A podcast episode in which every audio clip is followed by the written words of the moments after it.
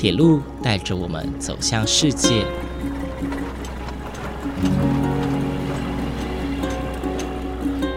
现在，欢迎和我一起来到鬼世界，由正声广播公司台中台制作，胡浩辰主持。欢迎收听，欢迎来到鬼世界。各位听众朋友，午安！谢谢大家在每个周六的中午十二点三十分准时收听，欢迎来到鬼世界，我是主持人胡浩辰。还记得在去年的时候我，浩辰曾经到了南回县的访寮车站搭乘蓝皮普快车吗？哇，时间过得非常快啊，一转眼已经过了十个月了。就在十个月后的今天，也就是十月二十三日，这台蓝皮解忧号又再度回到了南回线喽。而这一次比较不一样的是呢，过去它就是属于台铁营运的其中一班火车，而现在呢，它已经转型了，成为一种观光列车，而且是交由雄狮旅游去经营。今天我们就特别邀请到了负责经营这次蓝皮解忧号的雄狮旅游的产品部资深经理黄燕迪经理来到节目当中跟大家分享。让我们欢迎。黄燕迪经理，呃，浩辰你好，还有各位听众朋友，大家好，我是雄狮旅游，呃，黄燕迪，大家好，好，非常欢迎黄经理来到节目当中跟大家分享这一次非常与众不同，而且跟过去又有点不太一样的蓝皮解忧号。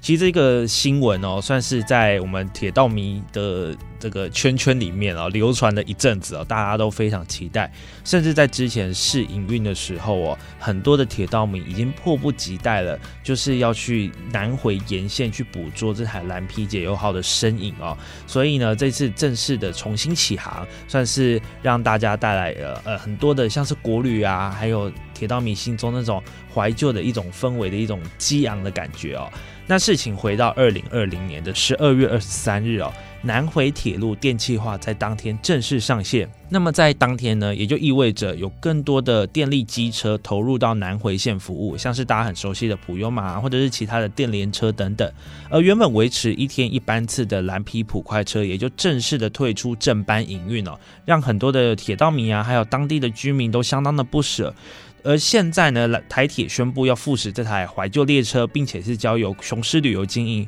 所以，首先想要请问一下，呃，关于这一次复驶的蓝皮普快车哦，和过去的普快车有什么比较不一样的地方呢？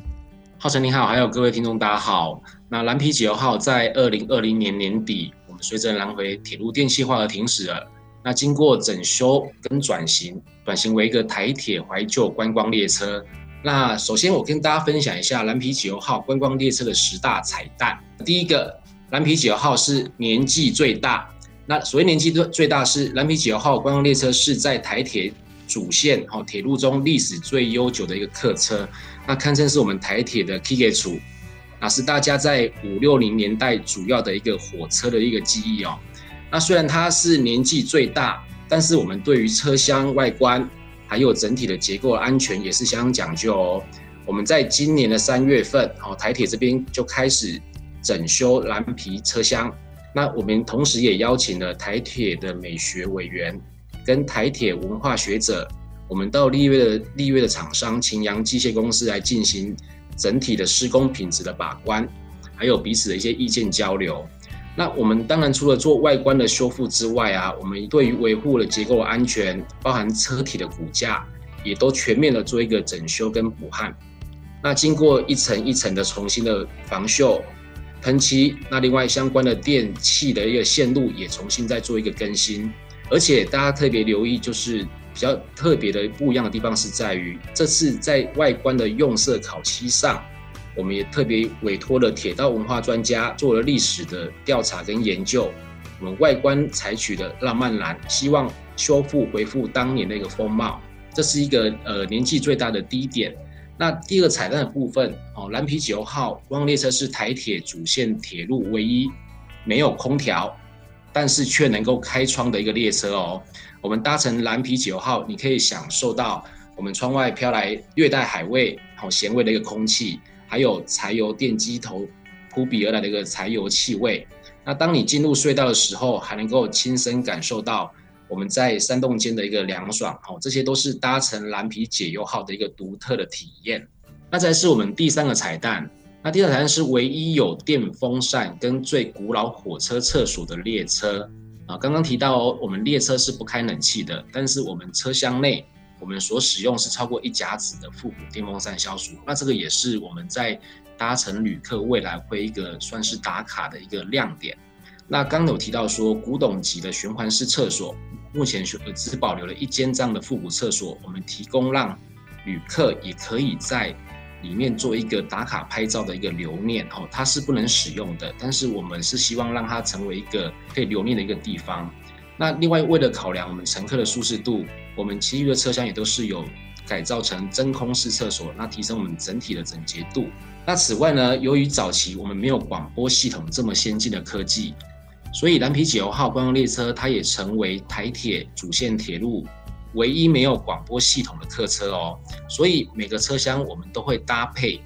导览老师，好，每个车厢都会搭配导览老师来分开解说，每位乘客也都可以享有我们专属的导览耳机的服务。这个部分是以往在铁道一般的普快车上面所没有办法体验到的一个服务。那这个部分以上是我们列车的四个彩蛋的亮点。好，非常谢谢刚刚黄经理非常呃。精辟的解说，哦其实大家对于蓝皮普快车的印象，应该就是那个啊，柴油味非常的重啊，然后行驶的很慢，然后呢，就是穿梭在山与海之间的呃一台列车哦。但是其实因为蓝皮普快车，其实就像刚刚黄经理说的，它的历史其实非常的悠久，算是目前台铁正线上最老的一台客车，所以呢，要经过呃非常繁复的呃保养过程哦，所以才能让它不断的。历久弥新，一直在我们台湾的铁路上面服务哦。那刚刚黄经也有提到说，哎，其实他们针对的这一些考古啊，或者是一些修复的过程呢，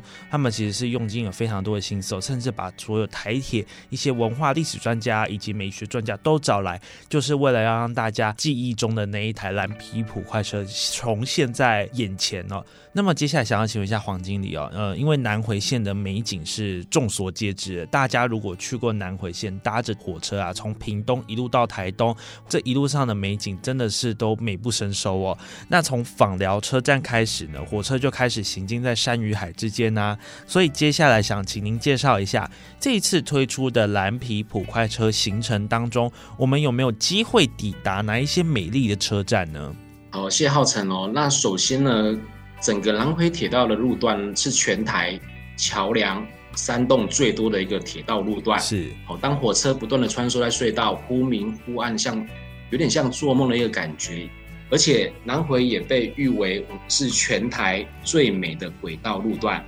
啊，尤其经过三十分钟的一个隧道之旅后，那我们抵达了大武站，又可以再次哦看到湛蓝广阔的大海，一眼望却整个太平洋的一个海岸，一路到达金轮的沿线美景。这个部分这一段路其实堪称世界级的景致哦。那我首先介绍一下，呃，屏东秘境仿山车站，它是坐拥无敌海景的车站哦，其实也号称全台台湾最南端的一个火车站哦，就是我们的仿山车站。那仿山车站呢，它是一个无人站，蓝皮九号观光列车专程下车导览，体验新旧月台交错的一种空间时空感。那走出车站外，来到我们的制高点的角度。我们在这边还可以欣赏到无敌的海景。那这个海景呢，我们正常的大呃停留时间会是在下午的时间。那下午的时间呢，我们可以希望客人可以在这边看到整个夕阳的感觉。那这边也是非常漂亮，或是 IG 打卡热点。那接下来呢，再为大家介绍一个加入站哦。加入站它是号称全台湾最大的小站。为什么这么说？呃，因为早期呢，为了因应国军的运输而建的一个车站，它主要是用在车辆调度。所以它的地幅非常广大，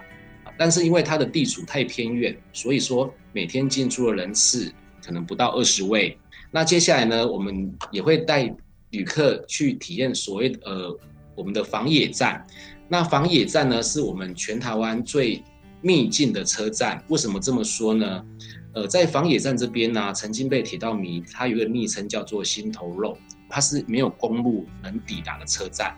哦，就连火车它都不停靠，所以它被称为秘境中的秘境，但它却担起了相当重要一个角色哦。就除了火车会车之外，它更要控制我们台铁第二场中央隧道的号志。来维护整个列车行驶的安全。所以想要造访这座车站真的很不容易。那我们要搭乘火车抵达，尤其一定要透过我们限定的游轮式观光列车蓝皮解忧号，才有机会来抵达我们的秘境车站。好，那再来达抵达东部的部分，我想为他大家特别介绍几个站点哦。第一个是多良站，那多良站，我想大家对于这个车站并不陌生，它也是号称全台湾最美的车站。那我们特别规划进入多良车站这个路段的时间呢，会用列车缓行的方式，那搭配我们车上的导览老师来做一个解说，让大家可以细细品味在最美车站跟海天一一线的一个美景。那接下来金轮车站的部分，我们在这边停靠时间是七十分钟。那为什么我们要停这么长的时间在这个车站暂停呢？因为雄狮旅游这边有特别帮客人安排了一个原住民部落走读导览，那由部落的导览老师呢，用步行的方式来沿途介绍当地的特色风土民情。那再来是我们的太马里车站，那太马里车站呢，也是我们在这次蓝皮九号里面相当重要的一个站点哦，因为我们在这边有停靠了四十三分钟，因为太马里车站是第一个，它是迎迎接地道曙光文明的车站。好，那它有看头的不只是日日出而已，它一出车站呢，我们就可以看到延伸整个太平洋的无敌海景。那太马里车站呢，除了在在一出车站拍到这些无敌海景之外呢，相信大家应该都有听过，我们在太马里车站有一个所谓的台版灌篮高手平交道。那这个地方呢，也是我相信很多的旅客或是游客都会抵达台东的一个著名的景点。那一般从车站呢，我们步行到所谓的台版灌歌手平交道这个地方，大约要三十分钟的一个路程。那雄狮这次呢，特别针对蓝皮解忧号，也跟我们的台铁局这边做一个协商。台铁呢，特别为我们的蓝皮解忧号的旅客呢，开通了一条捷径。哦，原本步行三十分钟的路程才能抵达的一个景点，我们现在步行只要花五分钟就可以抵达。哦，我相信这节省了不少时间，那这个部分也是我们非常重要的一个停留站点。好，非常谢谢黄经理刚刚的分享哦。哇，其实刚刚讲到了很多车站，呃，有些站呢我是去过，有些站我也没去过，但那些站呢真的是非常值得一访再访哦。像刚刚黄经理提到的，像仿山车站啊，台湾最南端的火车站，这个车站真的是一出去。一望无际的太平洋啊，再加上刚刚另外一个防野车站啊，这也是号称我自己一个非常喜欢的车站。刚刚黄经理有提到说，这个地方是一般没有办法抵达的车站，不论你是开车去啊，或者是搭火车，你都没有办法轻易的到达这个站啊。这一次呢，蓝皮解忧号有机会在这个地方停下来，让旅客下去呃走走啊，或者是认识这个车站。我想这是是一个非常非常特别的一个行程哦。那到了东部的话呢，像是多良、金轮、太马里这些车站，也都是过去大家非常向往啊、非常喜欢的一些车站。那这一次熊。旅游也没有错过这些车站哦，那反而是有开发了更多新型的玩法，那让大家去体验哦。接下来呢，想要请问一下我们的黄金流，因为其实这一次有别于。以往的营运模式啦，所以雄狮旅游在蓝皮普快车的基础上面加进了很多南回线的旅游景点和行程。就像刚好提到，在金轮车站的时候有呃原住民部落的走读活动嘛，所以接下来想要请你介绍一下，这一次你们推出了哪一些旅游行程和方案，提供民众选择呢？那针对于蓝皮解忧号的部分，以往大家搭乘蓝皮普快车，它就是一张车票。它就是个交通工具，是在经由雄狮的营运模式。我们雄狮在于蓝皮解药号的营运模式上，我们其实不单单只是卖一张票券，我们卖的是一个游程。那所谓的游程的部分，当然我们有分成三个大类。第一个大项是我们所谓的微笑曲线的套票，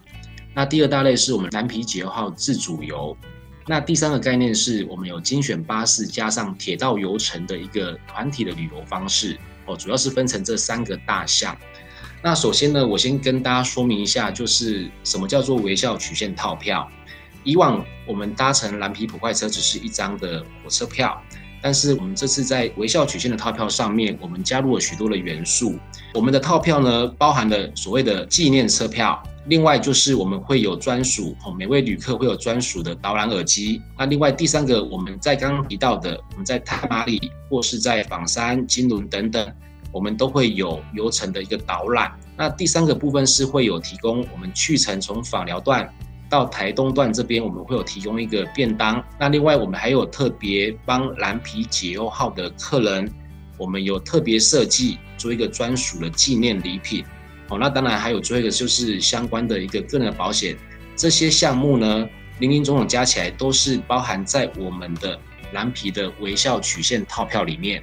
好，那在套票后面的话，是我们的蓝皮号自主游的一个游程。自主游概念是有点类似自由行的概念。那我们是规划两人成行，好，客人只要两个人出发，两个人结伴，我们就可以参加这样的一个游程。那我们的游程呢，目前所规划的部分会有一日游跟二日游的部分。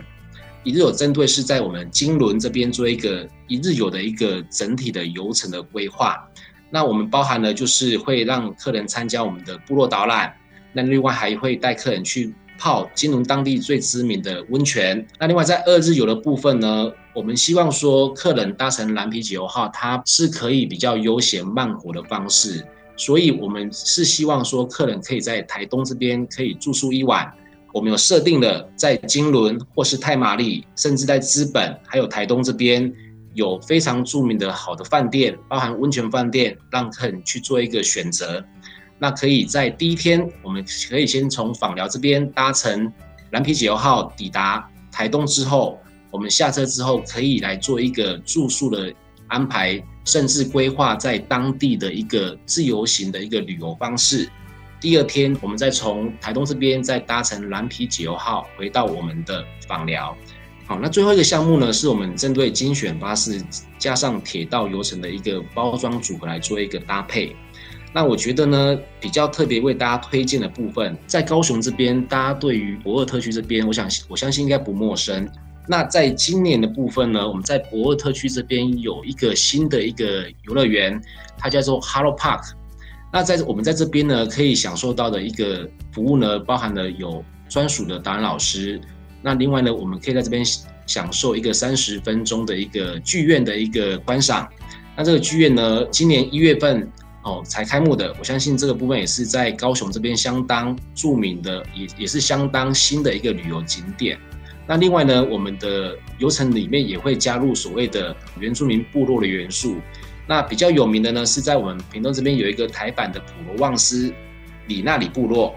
那在里那里部落这边呢，我们会有部落导览老师来为我们做一个导览。那我们在整个游程的部分呢，也会有大概将近要两个小时的时间，哦，让客人可以体验到我们在原住民部落这边，好，包含我们有手做 DIY 或是体验原住民的部落料理等等，好，那这个部分都是我们在流程里面所规划进来的元素。那再来就是，相信最近的新闻大家也看到了，在屏东这边呢，小琉球也是我们相当著名的一个旅游景点。那以往呢，我们到小琉球的旅游方式，好，可能是用在岛上骑摩托车的方式。那雄狮呢？因为是团体旅游的方式，我们特别规划在岛上，我们使用了大巴来带客人体验我们在小琉球岛上的一个活动。好，那这个不，这个这样的体验是蛮特别的哦。因为我相信应该很多的旅客，他或许可能不会骑摩托车，使用大型游览车的方式的话，也是蛮另类的一种小琉球的体验方式。那是在小琉球部分呢，我们当然也不能错过，就是在抵达小琉球晚餐最著名的就是户外 BBQ 吃到饱。大家可以在户外享受大自然的感觉，然后微风，然后吃个 barbecue，喝杯啤酒等等。那另外呢，我们在游程的规划有像近期，我相信大家应该也蛮耳熟能详的一个元素，就是我们的斯卡罗。那这个剧呢，我们针对斯卡罗这个地方呢，我们有规划了一个叫懒人溪，好，在屏东满洲乡这边。那为什么我们到这边呢？因为在懒人溪这边是我们斯卡罗。第一集所拍摄的一个拍摄地，哦，那这个部分我们除了让专人会有专人带领游客去体验懒人西藏的一个游程之外，我们也可以顺便在这个地方看到我们在斯卡罗这部剧所拍摄的一个实地场景。我相信这边也是会有很多的游客希望造访一个地方，这样的旅游方式它不会是客人自己两个人就可以去的一个地方，它必须要有一个人数的一个限制哦，人数必须要达到十个人以上等等，我们才可以包装这样一个团体的旅游方式，带领客人提前预约，然后带领客人去。那最后呢，我们在屏东这边呢，有一个很重要的元素，就是在垦丁。大家对于垦丁国家公园这边设顶部落的生态导览是相对来说是比较陌生的。那雄狮呢，这次也特别安排，呃，设顶部落这边做一个夜间的生态导览。肯定国家公园这边的生态是相当丰富的，但是一般的游客到这边，他比较少去接触到这样的一个。旅游方式，那雄狮因为这样的旅游方式，它也必须大家也知道，在国家公园这边，如果说要进行一些夜间生态导览等等，它都是会有一些人数上限。那雄狮也克服了这样的问题，也希望帮蓝皮的旅客有一个专属的服务，所以我们也把这样的保留名额，把它先预定下来。那希望我们搭乘蓝皮的游客，他体验的不只是单纯在垦丁的玩水或是吃美食。我们也希望说，游客搭乘蓝皮的游客可以体验到真正在垦丁国家公园这边所谓的一个生态一个导览的部分。那这个算是有限定名额，我们也是希望把这样的名额保留给蓝皮的客人。那最后呢，我们流程的部分有把访疗这边的一个相关的元素也搭配进来。我相信访疗这边这个地方在以往相对大家是稍微陌生一点。那访疗这边也是算是一个南回的起点站。那在访寮这一两年，其实也是变化蛮大的。以往的一个小村庄，现在已经为越变成一个我们蓝皮解忧号的一个 hub，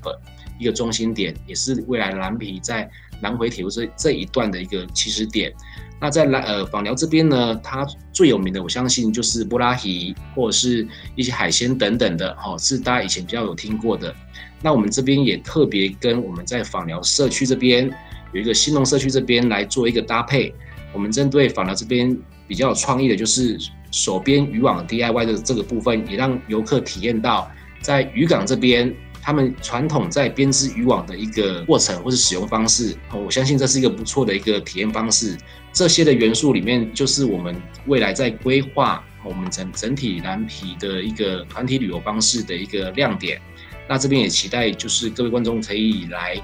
参考一下我们的这样的行程，因为我相信这样行程是一般在。呃，网络上面或是其他的旅游旅行社方面是比较难体验到的。好，非常谢谢经理刚刚的分享哦。哇，刚刚听完了，我真的是很想马上把我今年的特休都请掉，马上去一趟哦。非常非常的特别的活动哦，包括像是不管是你要你只搭火车哦，从屏东到台东的一日游、两日游，甚至是你要结合大型巴士的这样子的活动哦，其实不管是哪一个活动，不管是哪一样的游程，其实都是一个崭新的体验哦。也这边也可以让大家参考一下，那让大家哎在年底。呃，趁疫情还算稳定的时候呢，赶快呢去一趟国民旅游、哦国内旅游、报复性出游这样子。最后呢，想要请问一下经理哦，呃，如果这些听众朋友们听完啊，想要回味呃蓝皮普快车的这个一些行程，或者是想要尝试以新的交通方式来一趟南回之旅，我们要怎么查询相关的资讯或购票呢？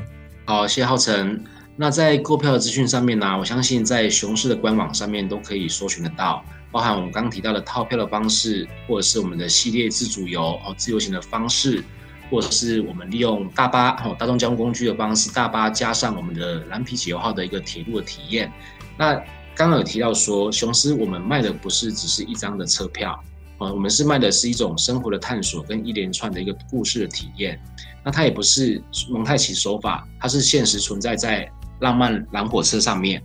那从列车的整体的重整。复旧跟更新的过程当中，我们参与记录并萃取了历史中点滴的一个故事情节，慢慢铺陈，将列车所经之处，我们导向和在地的人事、实地物，还有视觉、听觉、嗅觉、味觉、触觉，我们来一一串联我们整体的一个活动，那慢慢品味，我们推动文化设计体验，不再只是卖一张票。好，非常谢谢今天经理跟大家分享那么多关于蓝皮解忧号重新上路、重新起航哦，所新增的呃跟以前比较不一样的一些特色跟亮点啊！再次谢谢我们的雄狮旅游产品部资深经理黄燕迪经理，谢谢浩辰，谢谢听众。好，那么今天呢，我们的节目就到这边结束喽。感谢您今天的收听，我们下次再见，拜拜。拜。